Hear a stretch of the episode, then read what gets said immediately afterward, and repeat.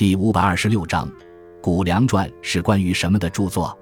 《谷梁传》又名《春秋谷梁传》，《谷梁传春秋》是一部专门对《春秋》作出解释的著作。该书出自谷梁赤。谷梁赤，字元始，鲁国人，相传为子夏弟子，以治《春秋》而名。谷梁赤开始治《春秋》之时，仅为口头流传，并无文字记载。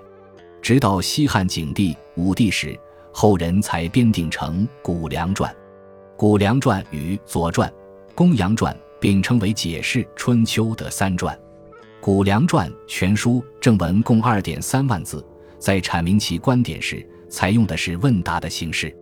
书中提出注以传注，以以传疑这一撰写历史的原则观点，即历史家应本着以史实为根本。